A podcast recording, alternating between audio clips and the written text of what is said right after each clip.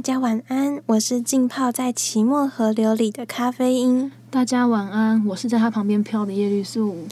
哇，有一种在咖啡色的河上面飘着落叶，好惨哦，一个萧瑟的感觉。那天的天空很灰，很灰，就像一月的明雄。为什么突然那种小说式的叙述？乡土文学哪有？那是哪有乡土文学？我是想要模拟那种。我们今天因为要讲的东西跟文学有关系，所以哪一集没有？都 哪集没有？这集是跟那个 二十世纪的文学有关系。我们今天呢要讲的是根据英国的经典小说延伸出来创造的美国小说改编的美国电影。我操，好像绕口令。这部电影呢叫做《时时刻刻》（The Hours）。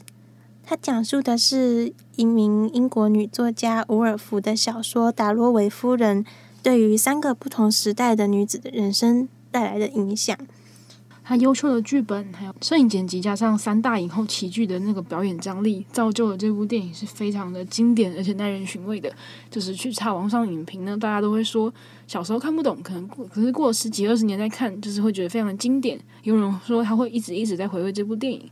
就是一部你第一次看会觉得，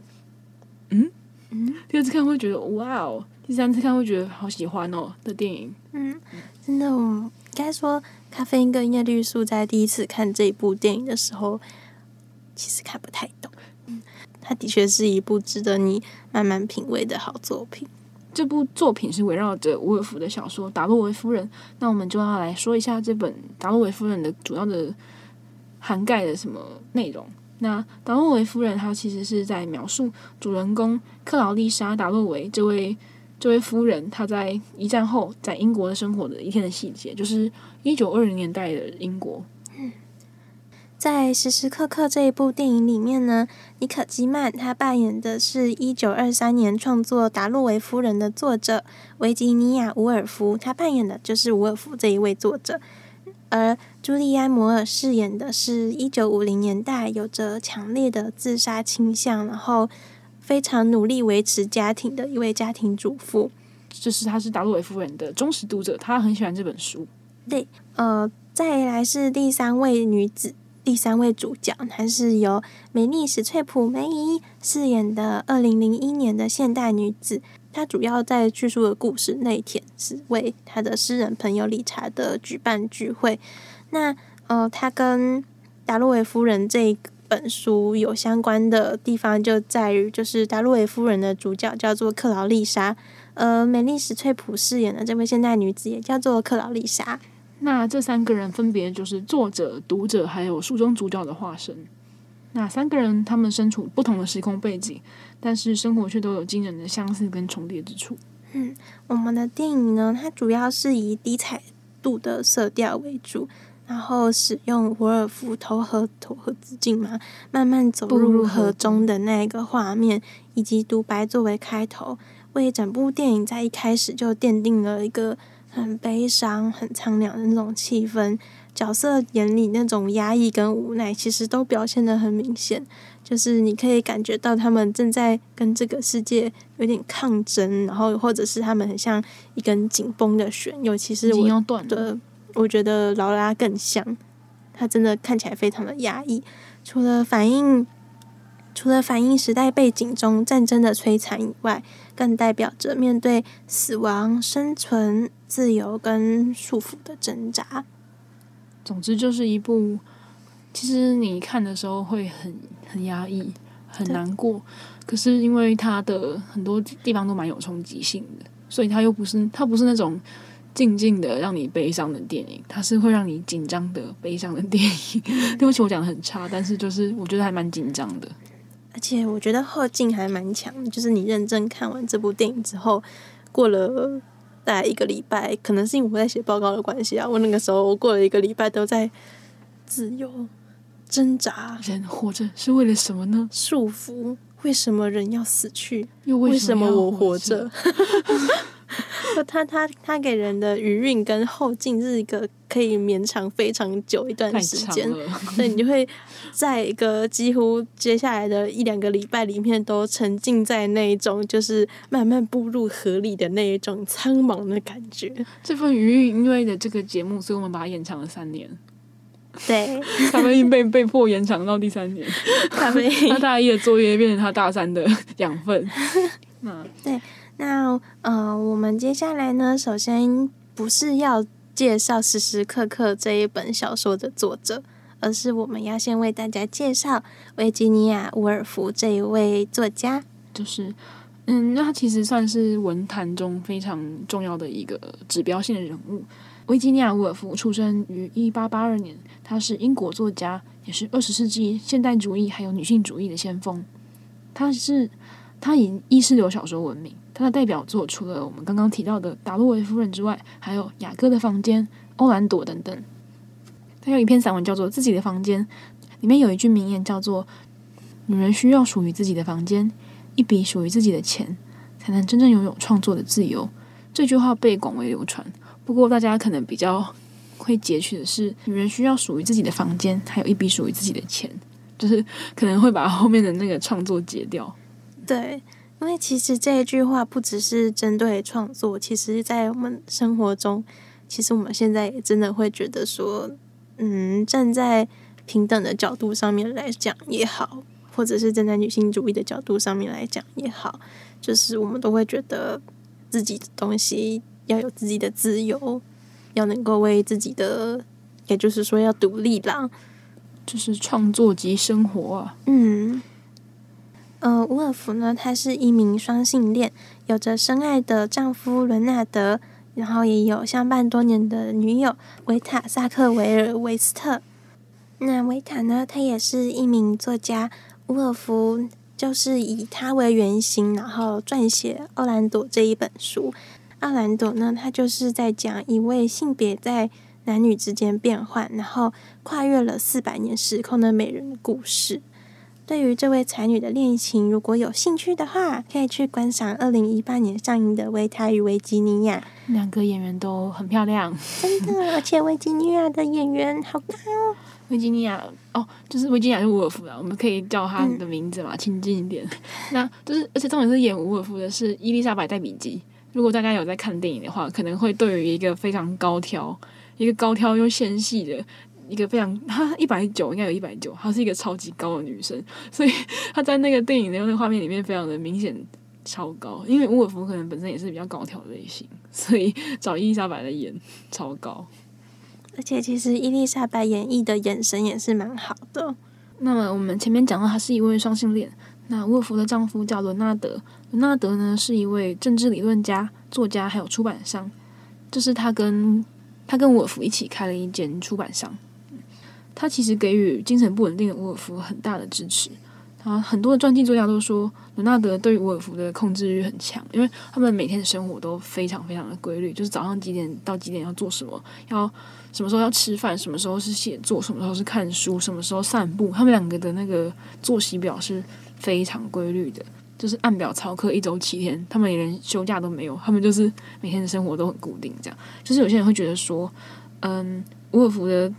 丈夫就是伦纳德这么做，就是可能会加深对于沃尔夫的那种压抑的感觉。可是他们两个夫妻的感情非常深厚，也是也是事实。嗯，沃尔夫呢，他就有自己提到说，他觉得伦纳德是他写作最好的对手，也是他最好的编辑。他们两个的爱情故事也蛮可爱的，就是大家如果想知道伦纳德是怎么追到，可以再去他怎么追到我们漂亮的维吉尼亚的话，也是可以再去读更多的相关的一些文章。因为他们两个，因为怎么讲呢？其实沃尔夫有蛮多，他有蛮多书信是留下来的，包括他和他姐姐凡妮莎贝尔。他们其实留下了很多的书信往来。那后世的这些传记作家、历史学家都可以透过他们那些大量的信件去研究伍尔夫，去研究伦纳德。有趣的是，伍尔夫也有把他跟维塔的情书出成书，非常的酷。超酷的！光是伦纳德没有跟没有因为这件事情跟他离婚，你就知道他们感情真的很好。嗯，而且伦纳德其实在伍尔夫过世之后，非常积极的帮他收集作品，就是收集那些书信，然后编辑成册。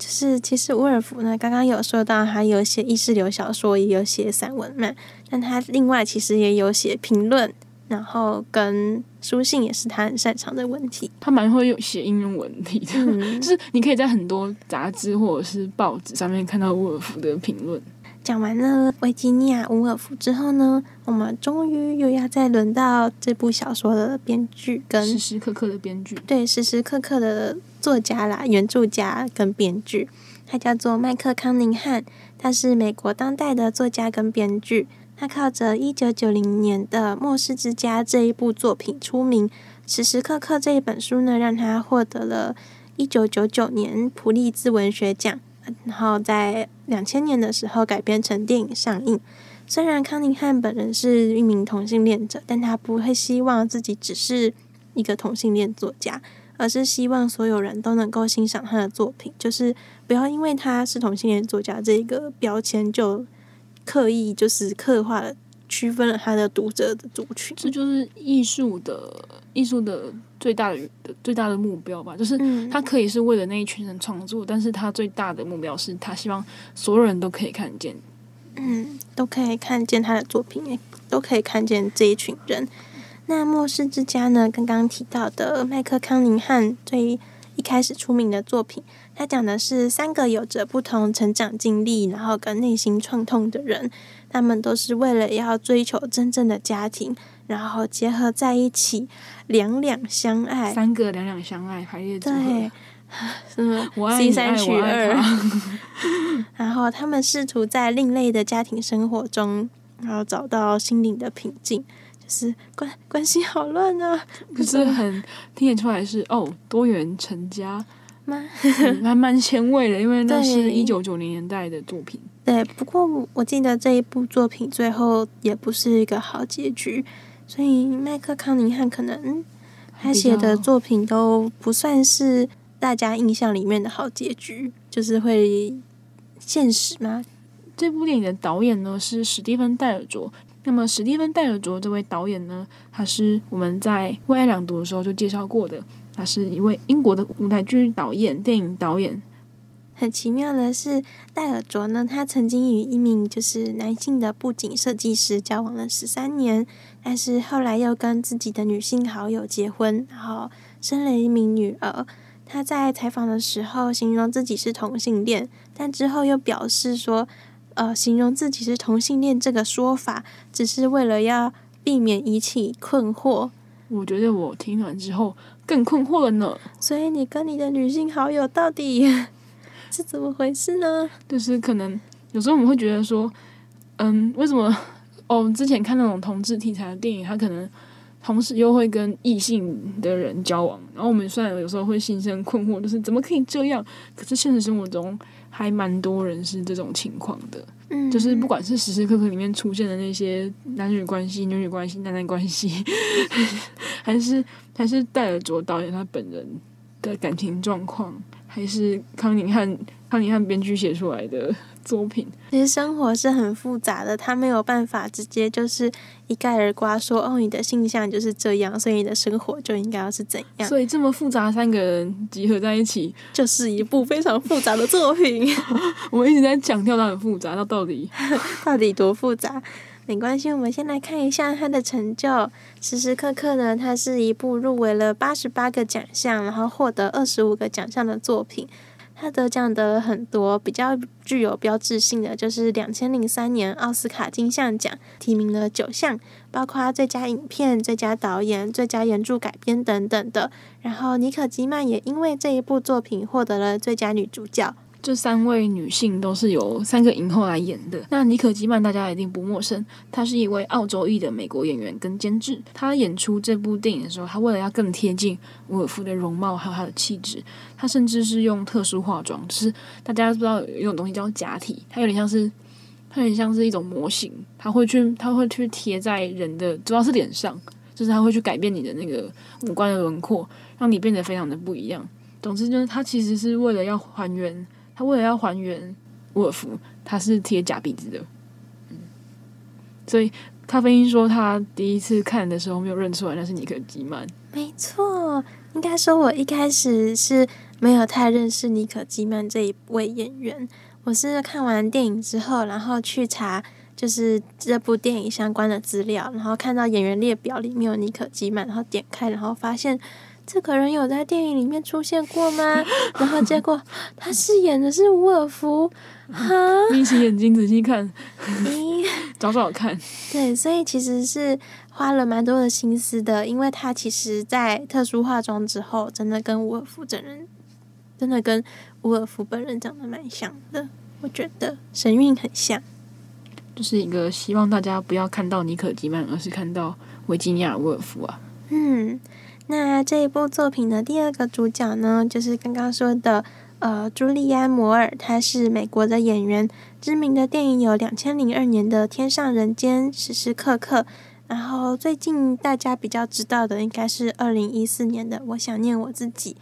那么第三位重磅登场的是梅丽史翠普，大家的梅姨。梅姨，她是一个美国的演员还有歌手，她以就是她非常厉害，那我们就不用特别说她到底多强。那她的特色就是她能够非常自然的去转换不同的口音。嗯，那华人圈喜欢叫她梅姨啦。那梅莉史翠普有几个很经典的形象，像是《铁娘子》《坚固柔情》里面的柴切尔夫人，她她以柴切尔夫人的角色得到了奥斯卡。第八十四届的最佳女主角，那她经典形象另外一个呢是二零零六年的穿着 Prada 的恶魔，她是里面的那位米兰达恶魔，那个总编米兰达。其实连穿着 Prada 的恶魔，他很讲穿着恶魔的 Prada，其实连穿着 Prada 的恶魔都是小说改编的作品，原作其实是《纽约时报》的非常畅销的畅销书。果然是好电影，一定是少不了那个好的原作，还有那个剧本。我呢第一次认识梅姨的时候，因为我们家还。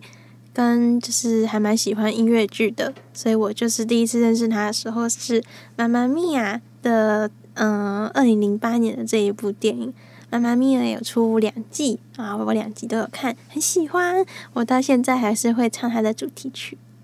但这里就不为大家献唱了，谢谢，保护大家的耳朵。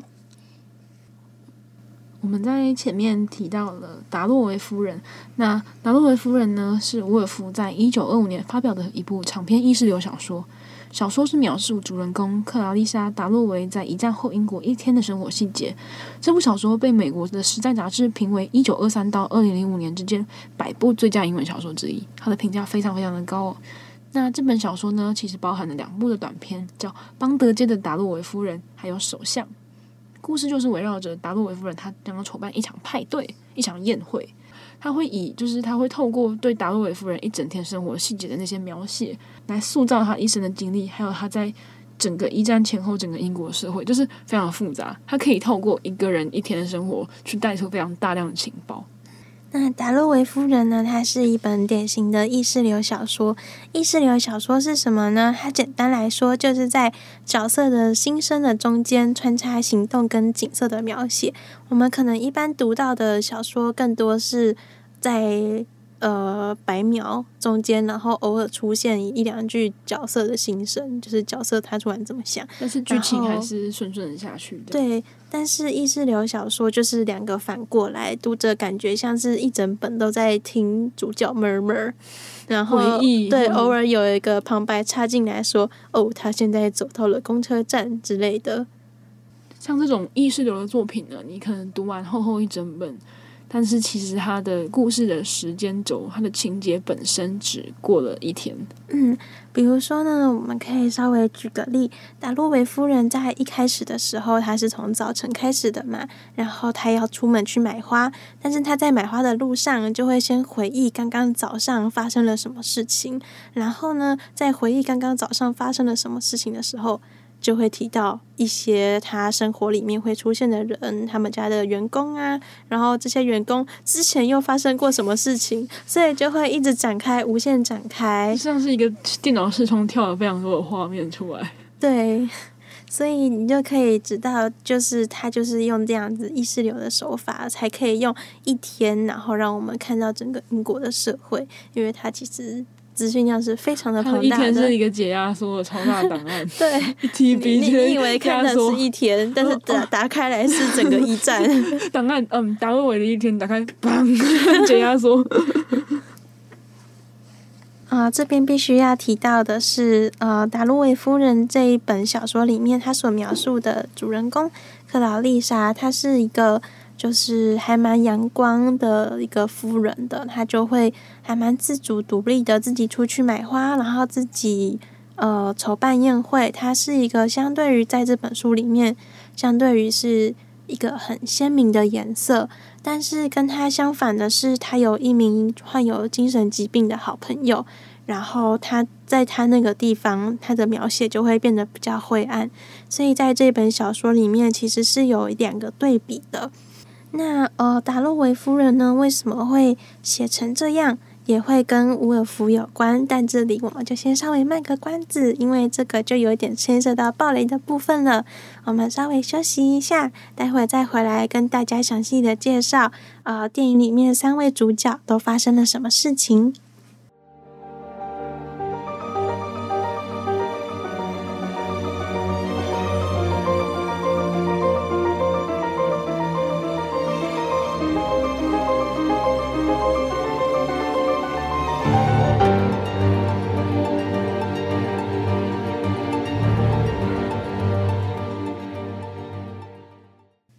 回到读影戏院，那在接下来的下半部分呢，我们就要进入暴雷时刻啦！要走的赶快走，三二一，再见！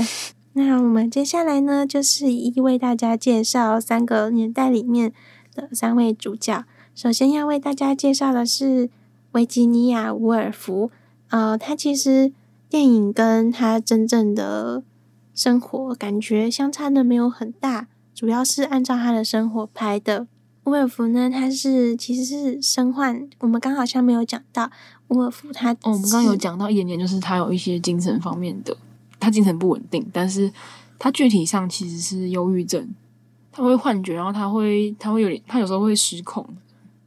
这篇故事开始的时候是她从伦敦，然后搬到乡下，然后她的行动呢，基本上是被丈夫，就是她刚刚我们有说，他们的生活非常规律，然后在这之外还有医生的约束，医生可能会叮咛她不可以出门啊，什么之类的。医生会一直叫她要吃药，就是她自己个人的意志会因为我是为你好而被抵消之类的。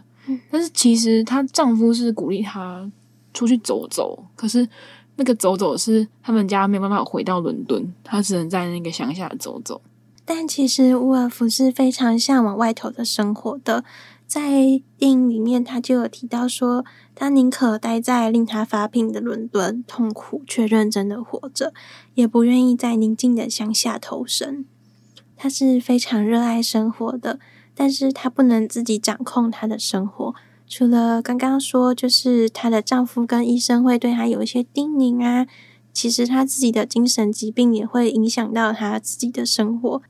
所以刚刚上一节有说到，她笔下的达鲁韦夫人就是一名非常坚强自主的女性，可以自己上街买花，然后轻松的跟旁人交谈，举办派对。而这些都是伍尔夫自己没有办法做到的事情，这代表了伍尔夫他其实内心是非常渴望行动上面的自由的，即使只是上街买个花也好，也好过待在家里，然后接受医生的指示。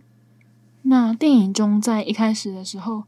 他伍尔夫他一直抱持着，因为他在写小说，嗯，他说他觉得这个主角女主角会死去，就是这个达洛维夫人应该会死去，他觉得自己好像就是那名达洛维夫人。他想在交际中闪亮，但是他同时感到非常的孤独寂寞。他在这种富这种富足的经呃，在物质上很富足的生活中，他被那些过去的看到战争的那些讯息，他还是会被他还是会被惊扰，还是会被困扰。认真生活的他会在体会过生命的美好之后，可以放心的死去。可是。伍尔夫终究跟达洛维夫人不同，她被精神疾病所困。虽然爱着她的丈夫，但是她也被丈夫的爱给束缚了。她同时了解自己的病情，她其实深切知道自己的病情对于丈夫的影响。然后她对自由的追寻，因为她有时候会自己偷跑去伦敦，然后丈夫还要急急忙忙的追过来，所以其实都是对丈夫的生活有很大的影响。所以她也会有一种那种自己的存在有种拖累了丈夫的感觉。就是她很爱这个人，所以她其实她不想要，她知道她离开她丈夫会难过，可是她又不想要继续活着，让她丈夫这么痛苦。嗯。沃尔夫呢，她在电影里面跟丈夫的谈话中，就揭示了她自己要走向死亡的讯息。她说：“有些人必须要死亡，才能够让其他人更珍惜生命。”那么谁会死呢？诗人，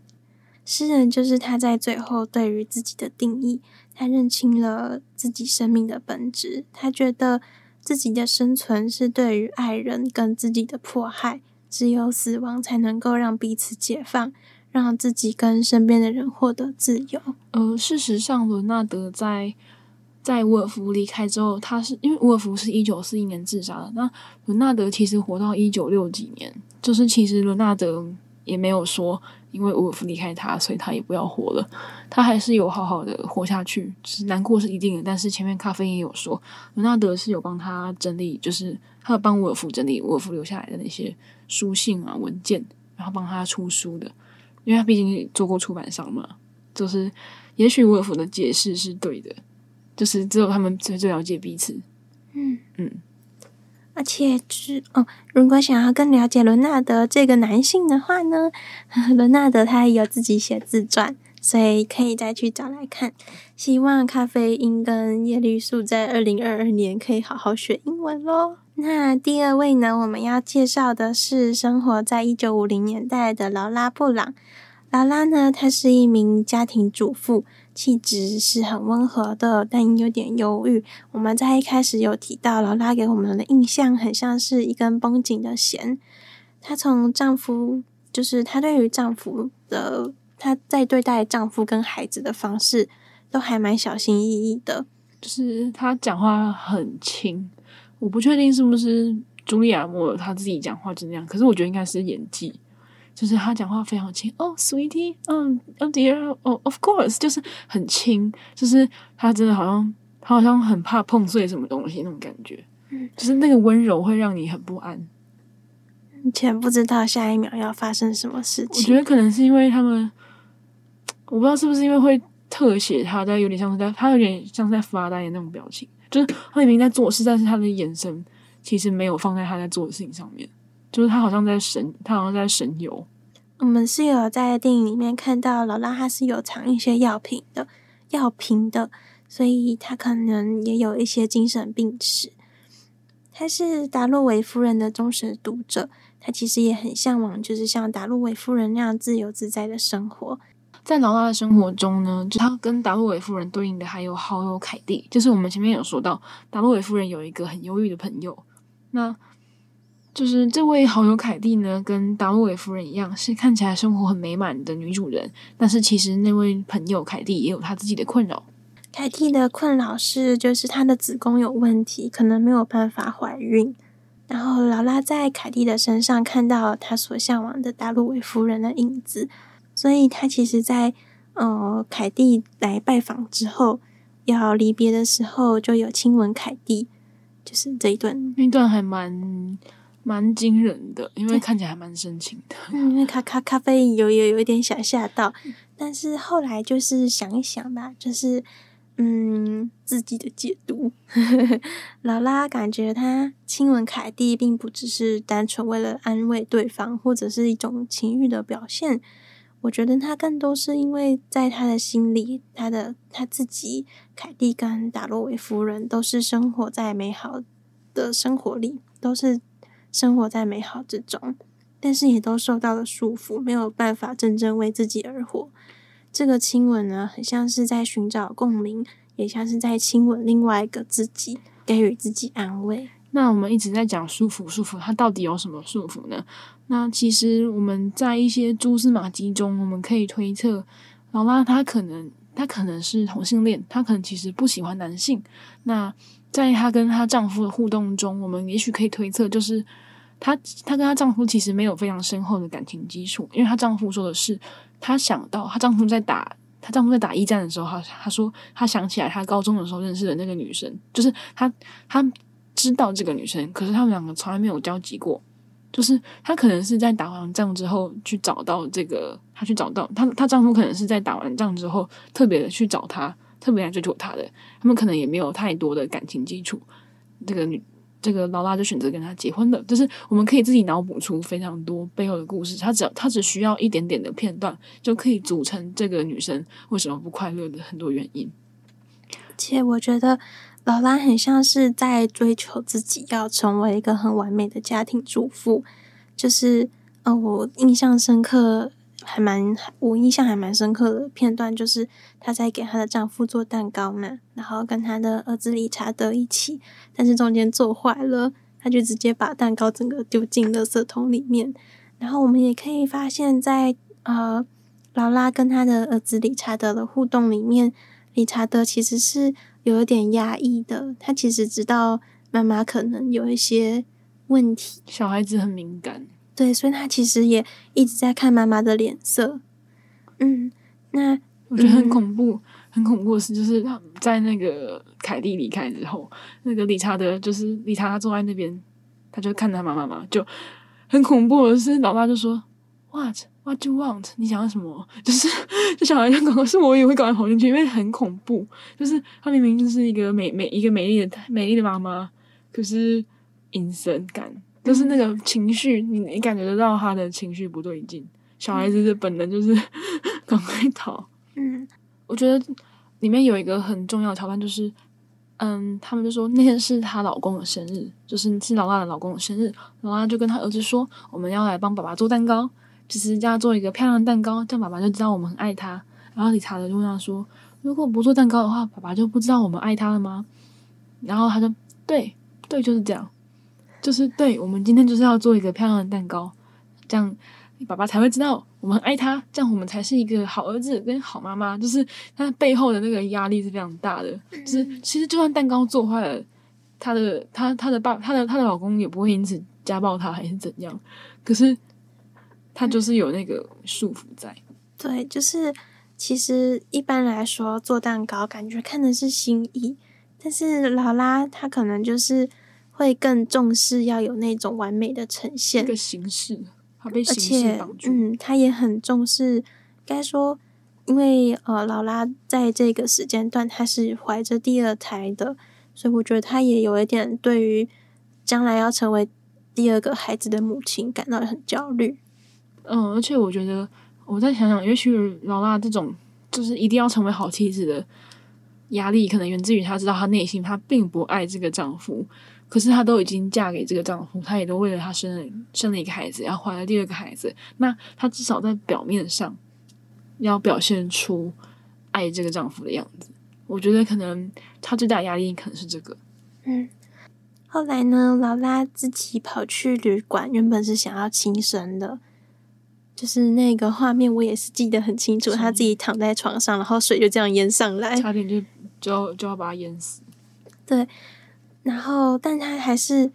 就是后来还是有把第二胎生下来。他选择自由的方式是离家出走，虽然他是在一个母亲跟妻子的身份上失职了，就是他的两个孩子从此之后就突然没有母亲了，他的丈夫也突然就没有妻子了。但他就是却因为这个，呃，脱离了他现在生活的这个框架，找到了自己的自由。那在电影的最后呢，年老的劳拉在克劳蒂亚，不，克劳蒂亚，克劳丽莎的故事里面还有现身。劳拉的父，劳拉的丈夫跟儿子、女儿都相继因为疾病啊、意外跟自杀去世。他为离开家庭感到非常的内疚，不选择死亡是为了让内疚这一份内疚一辈子牵绊自己。在他跟克劳丽莎的对话里面，他提到说：“没有人会原谅我，除了死亡，但我选择活下来。”他面对自由与束缚的拉扯，选择离开束缚，就是他逃离了这个家庭，但是他还是觉得自己需要。偿还一些什么，所以还是继续活着，然后遭受谴责，为自己的选择做出付出一点代价。很多时候也都是这样啊，就是也许我看似远走高飞，嗯，但其实我在某个地方，我在用自己的方式惩罚我自己。对，那克劳丽莎呢？就是克劳丽莎，她这个名字就是我们讲到，她是达洛维夫人的名字。嗯，那她也是梅丽史翠普饰演的现代女子，她的名字。那克劳丽莎，她像是现实生活中的达洛维夫人，她是一个女编辑，嗯，她是一个资深的女编辑，然后她算是经济上应该算是过得算是小康，就是她有她蛮有品味的。就是打扮啊，还有她会选选花，就是她早上说我要买花，早上起来就说嗯，今天一定是今天会是一个幸福的一天之类的。她就是一个很有自信的那种女性。然后她准备要举办一场，就是给她她的初恋的青梅竹马的男友，现在是她的好朋友，叫做理查德，对，也是理查德。嗯嗯，所以就是因为因为他因为理查德是那个逃跑的劳拉的儿子。嗯，就是，可是电影的顺序里面并不是这样顺序下来的。电影是到最后，应他应该是到最后才揭露说他是他的儿子。对对，因为因为劳拉都没有叫过他在年轻的时候都没有叫过他儿子的本名。嗯，他在年轻的时候都是叫那哈里奇。哦，对，Rich 就是李李奇，他绰号嘛。嗯，对，或者是叫他小捣蛋、小可爱、小麻烦之类，就是昵称，所以都没有认真的叫过他的本名。可可能外国人会有感觉。然后，呃，理查德对克劳丽莎的影响其实蛮大的，因为他的母亲就是因为，呃，有一点像是因为《达洛维夫人》这一本书，然后选择离家出走，所以他后来也是细读了这一本书。然后将呃达洛维夫人克劳丽莎这个名字，就是他有时候会戏称克劳丽莎，就是他现实中的这一位好友叫做达洛维夫人。而且很有趣的是，《达洛维夫人》这一本书里面，呃，克劳丽莎的丈夫也叫做理查德，她的丈夫叫做理查德达洛维。嗯，所以就就算是一个。作者营造的巧合嘛，因为理查德他其实本身是刚刚有说到他身患了艾滋病，然后他还有呃忧郁症之类的，所以嗯、呃，其实克劳丽莎一直在很努力的照顾他，跟伍伍尔夫、跟伍尔夫还有劳拉主动追求自由不太一样。嗯、呃，克劳丽莎她是居于一个照顾者的位置，她比较像是伦纳德那种感觉。一开始会让我们觉得他在这段关系里面是伦纳德那个位置，然后就是那个就是那个一直在照顾别人的人。对，然后他对于自己被这段关系束缚的事实，可能有意识到。他可是他很逃避，他就是一直要用很乐观，就是不会啊，今天一定很棒的，就是他一直在逃避。可是他其实也他其实也快要到那个临界点了。对。在因为在他的生命中有一半以上的岁月，其实都是跟理查德共度的。刚刚有说到他们是青梅竹马嘛，理查德已经变成是一种他活着的习惯，然后是他用来建立自己生存的价值，就是他有把理查德照顾好，那他就是活得很棒的这种感觉。然后他也会很害怕脱离这种固定的生活模式，但是后来理查德就是。在问他，你今天一整天的行程是怎么样子呢？然后问完之后，理查德就自己跳楼自杀了。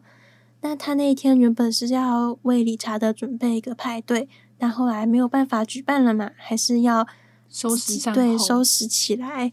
然后再慢慢就是面对这个突然的死亡，然后打起精神，然后慢慢的走过去。就相对于选择死亡的沃尔夫，跟选择远走的劳拉，跟选择远走的劳拉，克劳丽莎在理查德死后算是卸下重担，然后脱离了达洛维夫人的框架，因为再也没有人会叫她达洛维夫人了，就是才关注到自己身边的爱人跟女儿，然后又开始新的自己属于自己的生活。因为在理查德真的离开之前，其实电影里面他会提到他们在某一个夏天里面的亲吻，那个很甜蜜的互动。但是其实他们两个并不是在一起最久的，就是你可能会有人觉得说，嗯，是不是因为他们两个交往很久才分手，所以所以克劳丽莎这么放不下理查德？没有，他们就是那种年少轻狂的时候，十十八十九岁的时候谈过的一场恋爱，非常短暂。比不上那个陪在他身边的那个同性伴侣，叫萨莎吗？嗯，对，就是克劳利亚的女朋友叫，哎，克劳丽莎的女朋友叫萨莎。总之就是他们两个才是在一起十年的对象。就是，可是直到理查德真正离开之后，他才就是看到丽莎，他也终于从那个逃避现实的状态中回神过来，就是面对自己的人生。嗯，所以其实我们从这个地方也可以看到，跟一开始第一个故事的伦纳德相呼应。一个人走了之后，另外一个人才真正获得自己的生活，真正又再去意识到，嗯，要怎么样过好自己的生活。可能一开始对于伦纳德或者是对于克劳丽莎，他们都太把重心放在另外一个人身上。这边有演出来吗？没有吧？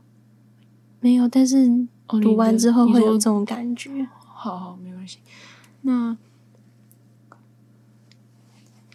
电影时时刻刻虽然呈现整体是呈现了一种很悲凄的风格，但是故事中的角色呢，他们都展现了对于生命的那种爱。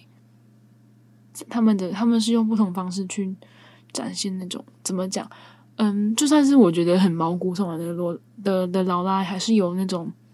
他还是有一些会对生命重新拾起那份爱意的画面，像是他回去接他的儿子。那一段我觉得还蛮感人的，即使他之后没有留下来照顾他的儿子，嗯，但是他还是至少他那个当下他是爱他儿子的。虽然呢，就是刚刚有说它整体是一个悲凄的风格，然后沃尔夫在生命最后流露的是对于丈夫的歉意跟对于生命的爱恋。那年迈的劳拉呢，在最后也回去拥抱了克劳丽莎的克劳丽莎的女儿。就像是曾经拥抱自己的孩子，曾经拥曾经拥抱理查德那样子，而克劳丽莎呢，后来也跟亲友依偎在一起，重新过好自己的生活。时时刻刻呢，用伍尔夫给丈夫的信结尾，信的内容是这样的：亲爱的伦纳德，要把人生看透，就要真实的面对人生，去了解它的本质。最后，在了解了本质之后。就会热爱生命，然后舍得放下。伍尔夫放下了自己的生命，劳拉放下了心中的歉疚，而克劳丽莎则放下了对于理查德的执着。时时刻刻以灰暗的色彩开头，再以明亮的颜色收尾。那个画面是还蛮冲击的，因为两个画面都是伍尔夫，就是一开始那个画面很很暗沉，很压抑。可是，在他走向死亡、走向那条河流的拥抱的时候，画面变得非常的明亮，非常的美丽。无论人们如何追寻自由，最重要的是为了自己而活的每一分每秒，都要直面自己的生命。这就是一种你去热爱你生命的方式。嗯，也就扣到了这一部电影的名字《The Hours》，时时刻刻。谢谢大家陪着我们度过了十二集的每分每秒。那下一集呢，我们就是进入到了读影戏院的最后一集，我们要来跟大家聊聊天，聊一些我们之前来不及提到的电影啊、导演啊之类的，就是一个比较轻松 happy 的一集吗？就是，但是我们还是会去把它，我们还是会整理一下，因为我们其实还蛮多遗漏的东西，或是我们本来可能考虑的那些片单，或是考虑的书单。那非还是非常感谢大家成为我们读影戏院的观众与听众。嗯，读影戏院为你敞开